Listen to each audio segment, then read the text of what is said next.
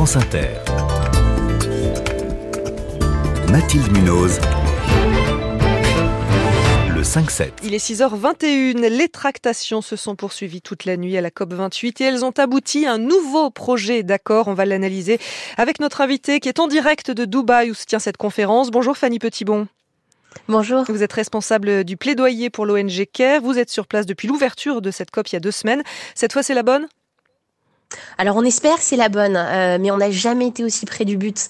Là, on se rend compte qu'il aura fallu presque 30 ans de négociations sur le climat pour que enfin la responsabilité des énergies fossiles, donc le pétrole, le gaz, le charbon, euh, soit reconnue noir sur blanc leur responsabilité dans le chaos climatique, que ce soit dans un texte de COP. On n'y est pas encore. Il faut maintenant voir ce que les États, comment ils vont euh, accueillir ce nouveau projet d'accord. Mais oui, il y a une séance plénière là qui doit se tenir dans les prochaines minutes. Et voilà, on va savoir si le texte est approuvé ou non.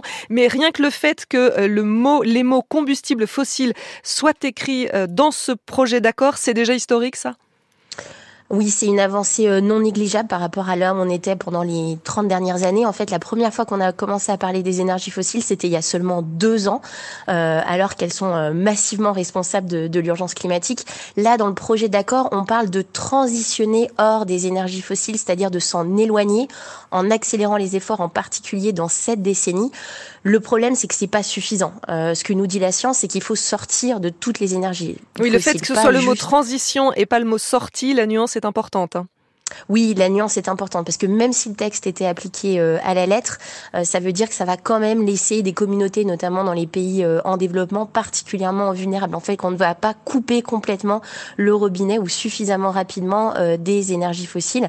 Et on l'a entendu ces derniers jours, c'est une question de vie ou de mort, notamment pour les petits États insulaires qui disaient, lorsqu'ils ont vu le dernier texte, hein, pas celui de, de, ce matin, mais le précédent, qu'ils ne voulaient pas signer leur arrêt de mort. Qu'est-ce qui s'est passé ces dernières 24 heures pour qu'on en arrive à, ce projet de texte Qu'est-ce qui a été décisif? Parce que tout était bloqué. Les pays producteurs ne voulaient pas entendre parler de sortie et de euh, d'énergie fossile écrit euh, noir sur blanc. Il s'est passé quoi pour que ça se débloque?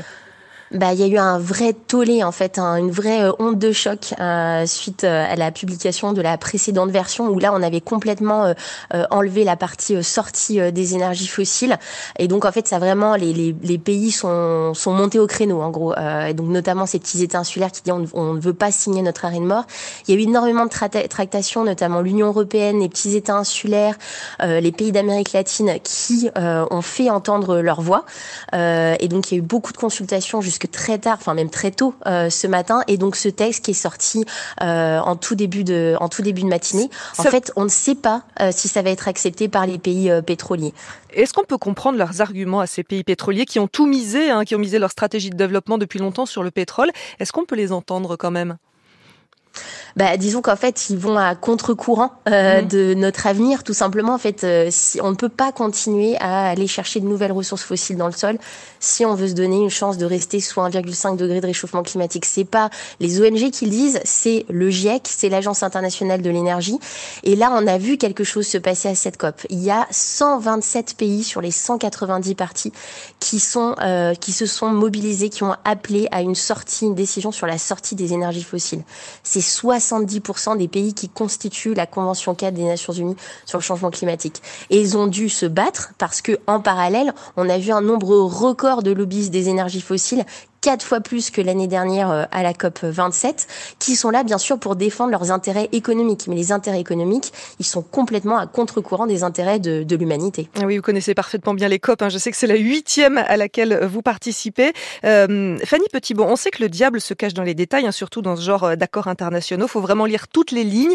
Est-ce que euh, cet objectif, cette transition hors des combustibles fossiles, tel que c'est écrit actuellement dans, le projet d'accord, est assorti de conditions? Est-ce qu'il y a écrit, par exemple, que c'est lié, euh, ça peut être en fonction du niveau de développement des États, des technologies existantes ou des choses comme ça qui pourraient amoindrir l'objectif.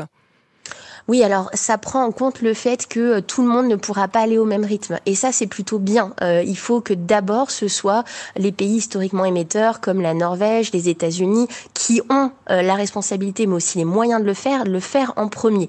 Et ça montre que des pays, par exemple, des pays en développement comme le Nigeria, qui ont des ressources fossiles dans leur sol et qui aimeraient les exploiter pour pouvoir se, se développer, euh, devront transitionner, mais plus tardivement et avec des moyens. Le problème, c'est beaucoup sur les moyens. Et ça, c'est encore quelque chose qui risque de bloqué en fait, notamment dans les échanges de la plénière, c'est que le texte reste assez vague sur comment on va aider ces pays en développement à, euh, à se développer euh, sans utiliser les énergies fossiles. Ça, c'est une question. Il n'y a pas d'enveloppe en plus, de l'argent en plus qui a été euh, évoqué?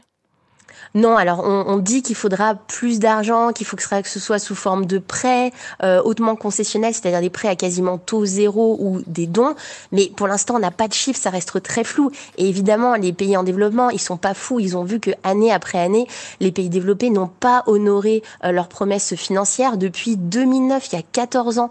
Il y avait 100, 000 de, 100, 100 milliards qui devaient être 100, 100, milliards de dollars qui devaient être mis sur la table au plus tard en 2020 pour les aider à réduire leurs émissions, à s'adapter, et le compte n'y est toujours pas en 2021. Mhm. Donc c'est forcé qu'il y ait cette suspicion. Pourquoi on leur demande de faire plus quand on n'a pas mis des, des, des, espèces sonnantes et trébuchantes sur la table? Et une dernière question à propos de ce projet d'accord, Fanny Petitbon, contraignant ou pas? Alors, en fait, là, le, langage qui est utilisé, c'est qu'on appelle euh, les partis, on appelle les gouvernements à le faire. Donc, c'est un, c'est, un verbe plus, euh, on va dire, plus engageant. Euh, auparavant, c'était, on, il, il devrait, il pourrait, il pourrait. Donc, il y a du mieux, mais il y a encore du chemin à faire, c'est ça Il y a du mieux, mais ça reste un cadre onusien, c'est-à-dire qu'en fait, s'ils ne le font pas, ils ne seront pas sanctionnés. Et puis, la dernière chose que je voudrais dire, c'est que ce texte, il met en avant des mirages technologiques comme la capture, le stockage de carbone, qui sont des technologies coûteuses, peu fiables, et qui offrira en fait une solution de facilité aux industries fossiles pour euh, poursuivre leur business as usual. Et ça, c'est très mauvais. Merci beaucoup euh, pour vos explications limpides. Fanny Petitbon, en direct de Dubaï, vous êtes responsable du plaidoyer pour l'ONG CARE.